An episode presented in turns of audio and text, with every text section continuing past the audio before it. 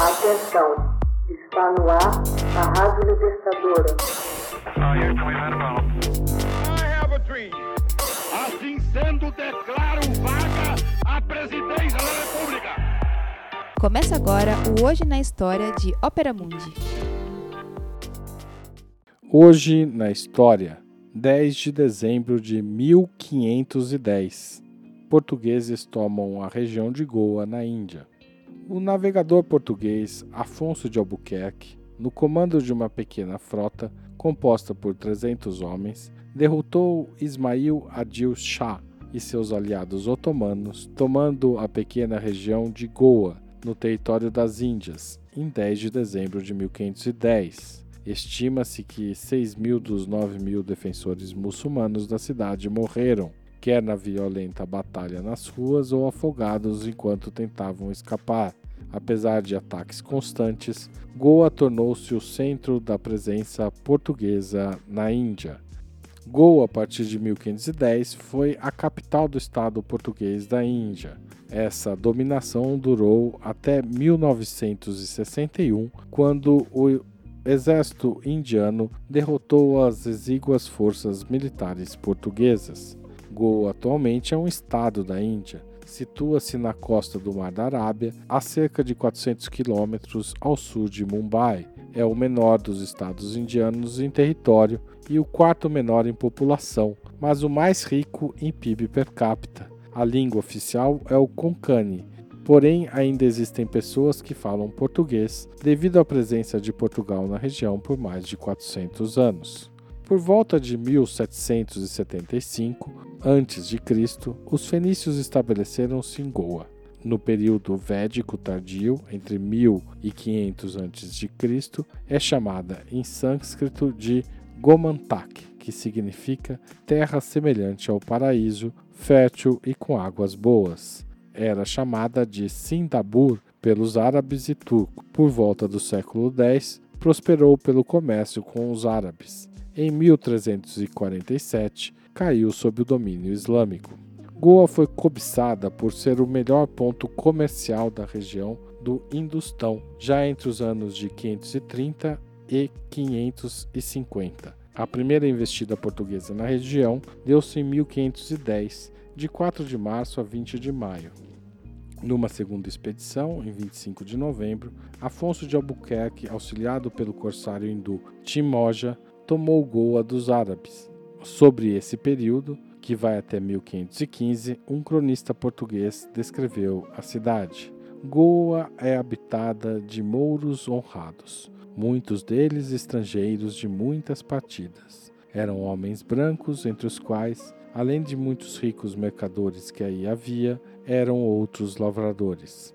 A terra, por ser muito bom porto, era de grande trato onde vinham muitas naus de Meca e de Aden, Hormuz, Cambaia e Malabar. É a cidade muito grande, de boas casas, bem cercada de fortes muros, torres e cubelos. Ao redor dela, muitas hortas e pomares, com muitas formosas árvores e tanques de boa água, com mesquitas e casas de oração de gentios. A terra é toda ao redor muito aproveitada do reino de Hormuz vem aqui cada ano muitas naus carregadas de cavalos, e todos, uns e outros, ganham nisso muito, e assim é o rei nosso Senhor, que de cada cavalo tem quarenta cruzados de direitos.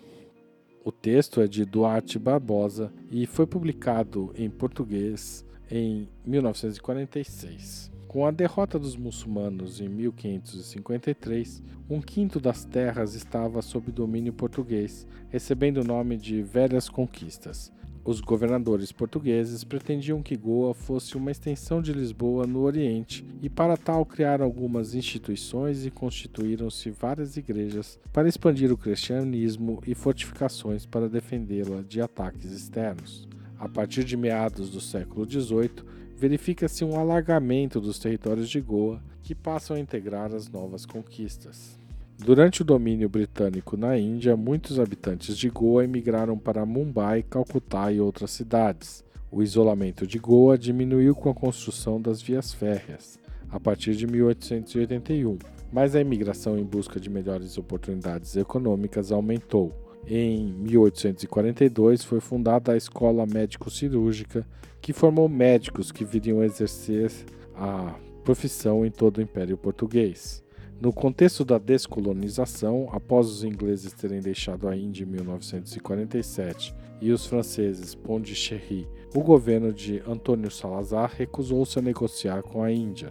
De 18 para 19 de dezembro de 1961, uma força indiana de 40 mil soldados conquistou Goa, encontrando pouca resistência.